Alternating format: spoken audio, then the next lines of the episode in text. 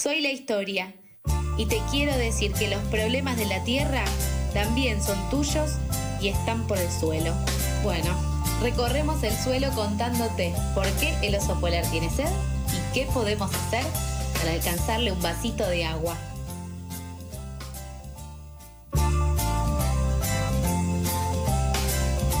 ...12 y 36 del mediodía empezamos el último bloque... ...llenos de gente, llenos de gente por completo... Eh, ...no aquí, porque aquí estamos con Carlos, pero sí eh, del mecanismo online, digital eh, de Meet. Estamos eh, ya con Mijael Kaufman, a quien le damos la bienvenida en esta columna semanal por el suelo. Hola, Mija, ¿cómo estás?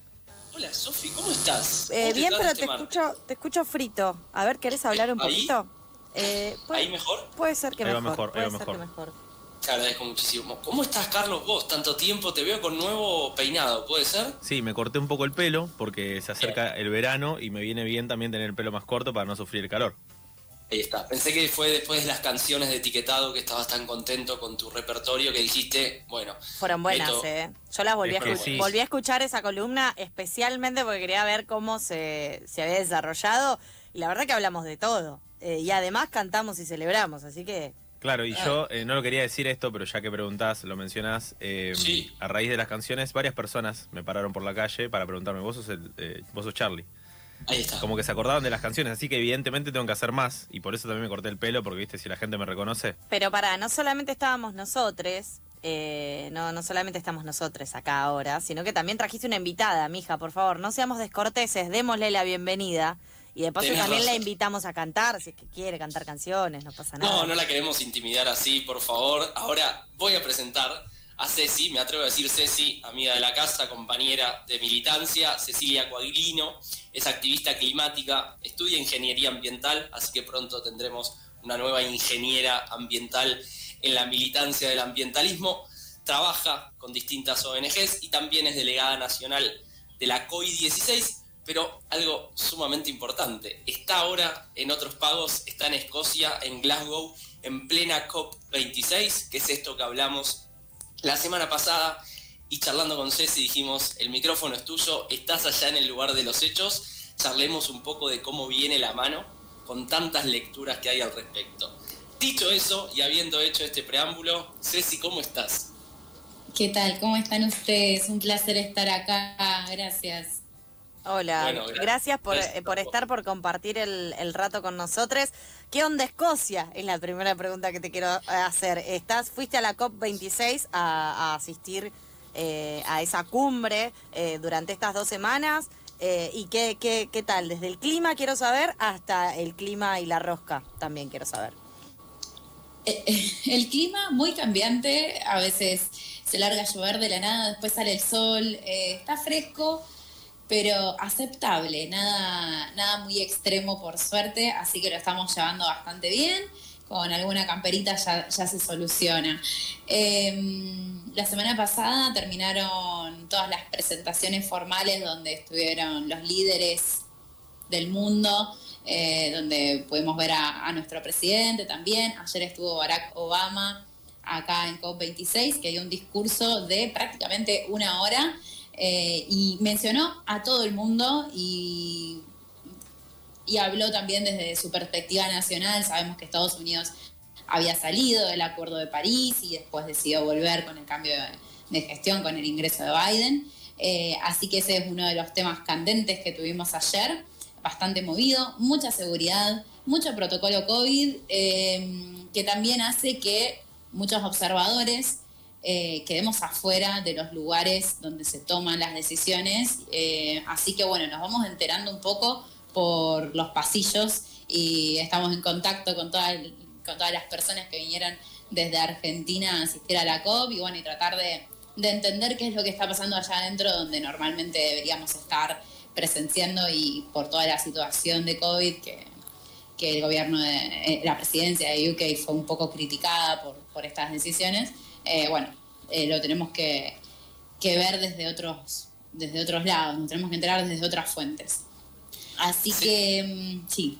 Con esto que decís, me surge una pregunta que para mí es interesante oír tu respuesta, que es cómo vivís y cómo se vive ahí en la delegación argentina esta realidad tan elitista que tiene esta COP26 en pleno Gran Bretaña y lo difícil que fue incluso para personas como vos, me animo a decir, por lo que hemos charlado, el llegar ahí por una cuestión de fondos, por una cuestión de logística, que queda miles de kilómetros. ¿Cuáles son las sensaciones eh, que hay dentro de la, delegación? Como vos decís, eh, es una de las COP más caras de la historia por cuestiones de, de usar libras, desde todos los gastos extras por el contexto de pandemia. Eh, además, muchos delegados hemos sufrido ciertos scams o eh, como trampas de, todo el sistema de alojamiento. A mí me cancelaron el alojamiento de, una plataforma donde ya tenía todo resuelto, te lo cancelan, aumentan el precio y te lo quieren reservar de nuevo. Entonces eso lo hemos sufrido muchas personas, sobre todo del sur global, eh, es un malestar, es un cambio de las reglas de juego permanente. Eh, y, otra de las cuestiones que nos parece un poco una tomada de pelo es esto de venir, tanto sea como observadores, como aquellos compañeros, compañeras que han venido a hacer prensa, donde de repente te dicen, no puedes entrar al recinto porque eh, hay protocolo COVID, el lugar está reducido, así que míralo eh, por nuestro canal de YouTube. Y es para eso me hubiese quedado en Argentina.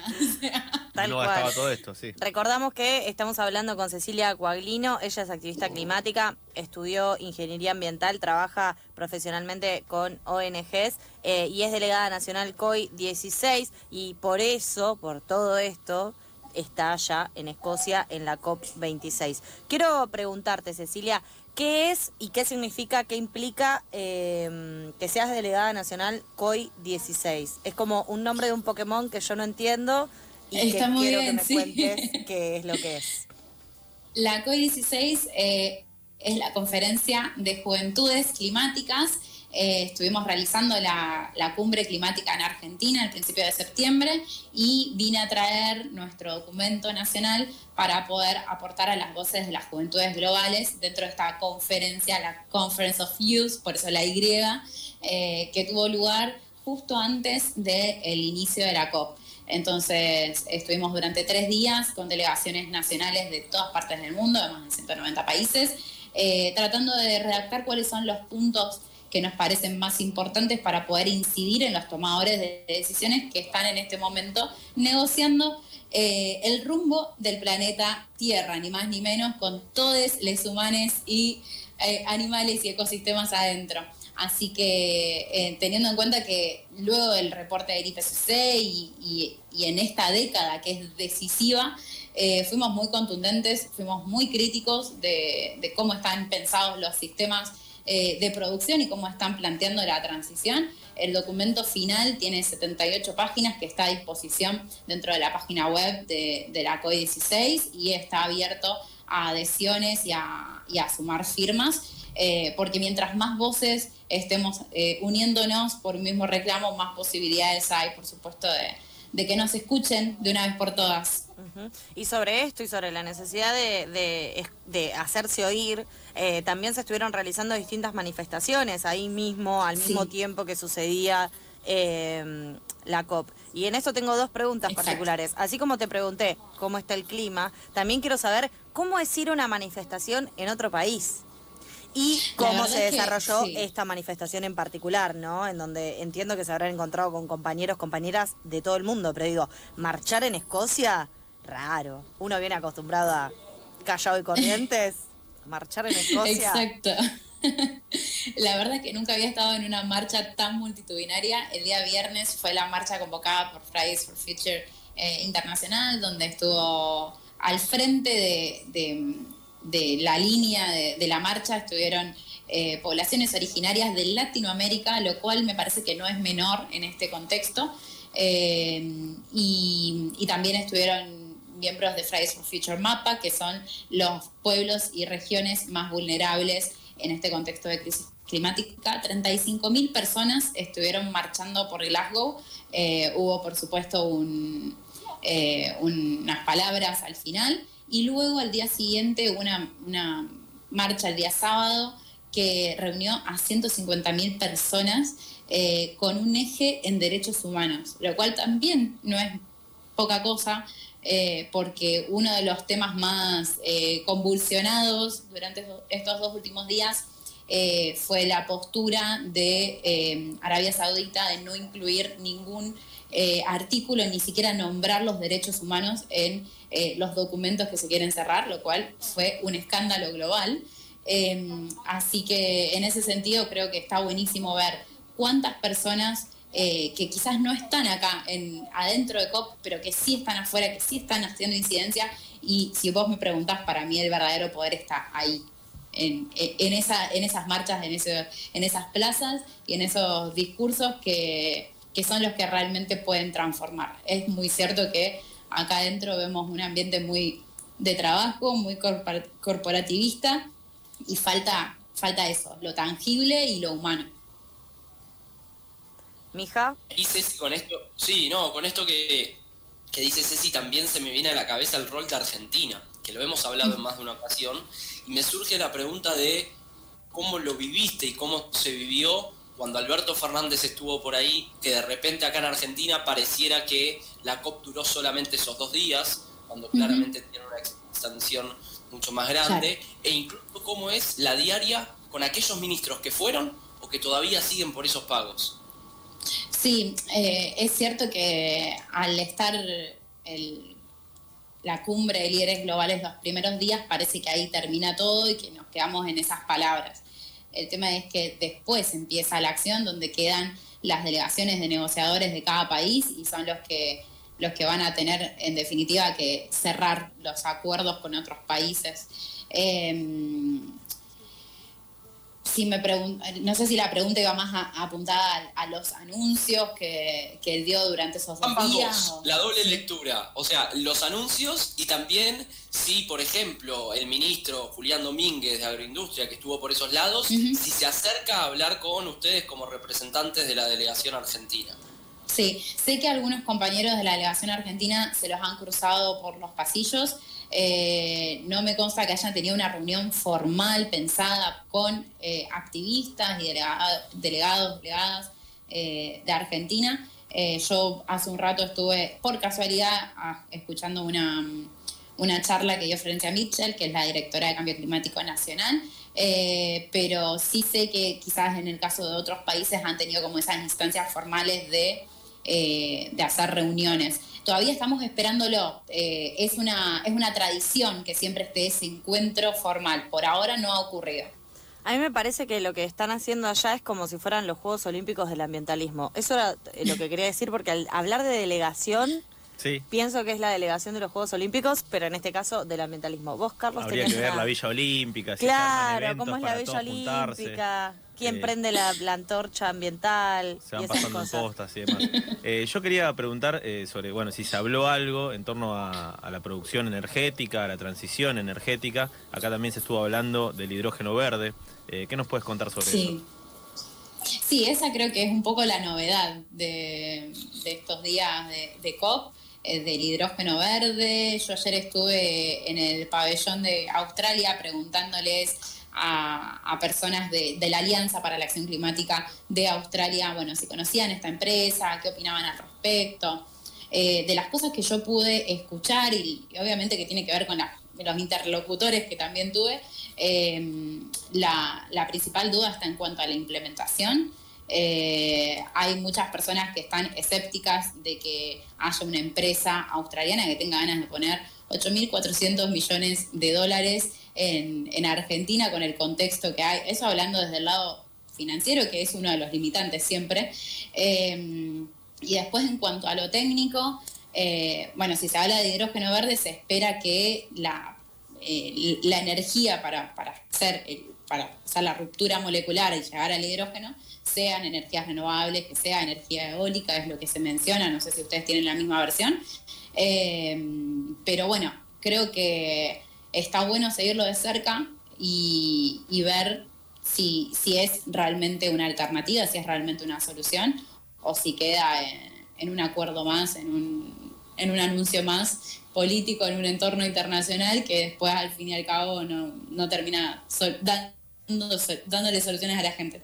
Sí, porque en muchos casos también creemos o eh, vemos con cierto escepticismo de los anuncios, las cuestiones que se leen, las charlas que se tienen, por eso también nos interesa tener Total. como ese otro lado que es los pasillos de estos Juegos Olímpicos Ambientales que eh, se están viviendo en la COP eh, 26 con la delegación de distintos militantes eh, argentinos, argentinas, argentines que están allá. Y con respecto a, a lo que es también estar allá y a las múltiples variables, siempre hablamos con mi hija que en esta columna, en este espacio socioambiental que tenemos, justamente lo planteamos con muchas variables que atraviesan lo, lo ambiental, no solamente lo pensamos en términos puramente ambientales, porque eh, sería algo más que tenga que ver con el- la jardinería, ¿no? Como también eh, solemos Sí. decir.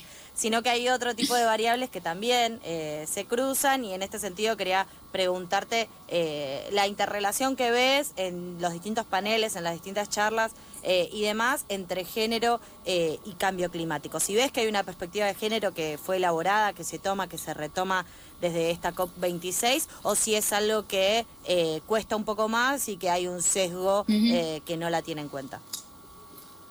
Bueno, creo que viene de la mano de lo que veníamos mencionando, de que en los, en los papeles parece que está todo resuelto, parece que, que sí existiera esa perspectiva, que sí estemos, estamos todos convencidos de que necesitamos tener una perspectiva de género. Hoy es el día en el cual se tratan todas las temáticas de género acá en COP, pero me quedo yo por lo menos con la foto de todos los presidentes, líderes, representantes globales que vinieron hasta acá, donde vemos un 98% de presencia masculina.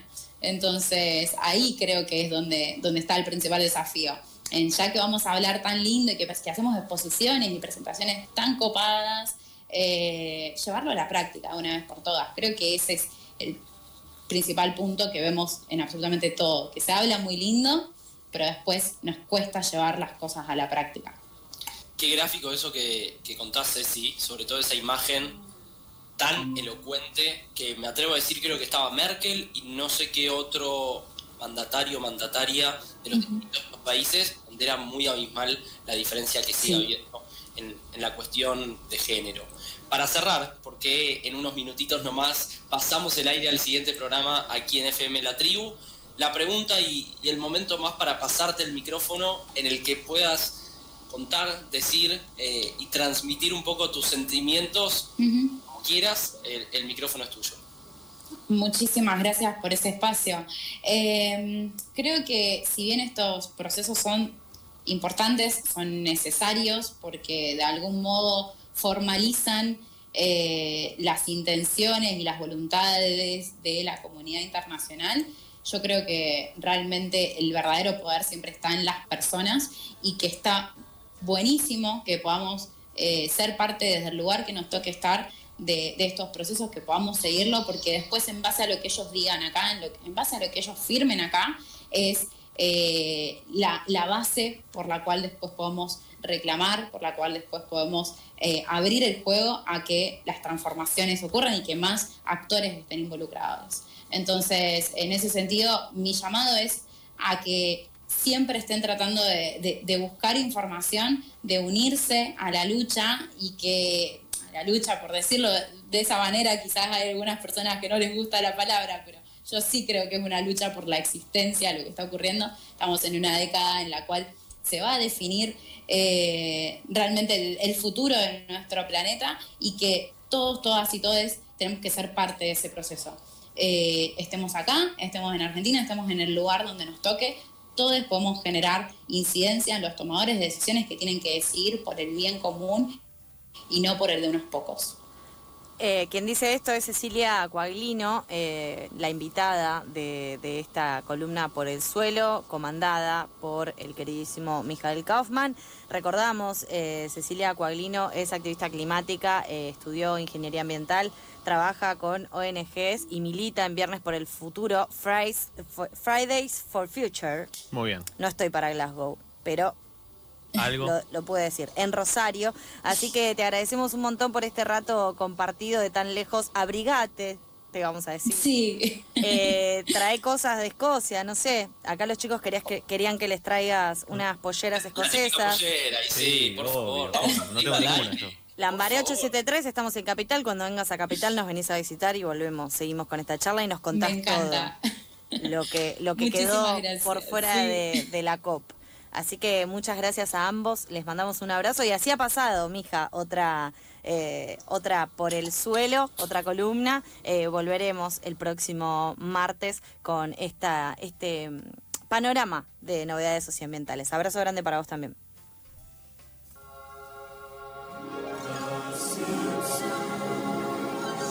Pasadas por alto. Un programa que tranquilamente podría explicarse con memes de los Simpsons.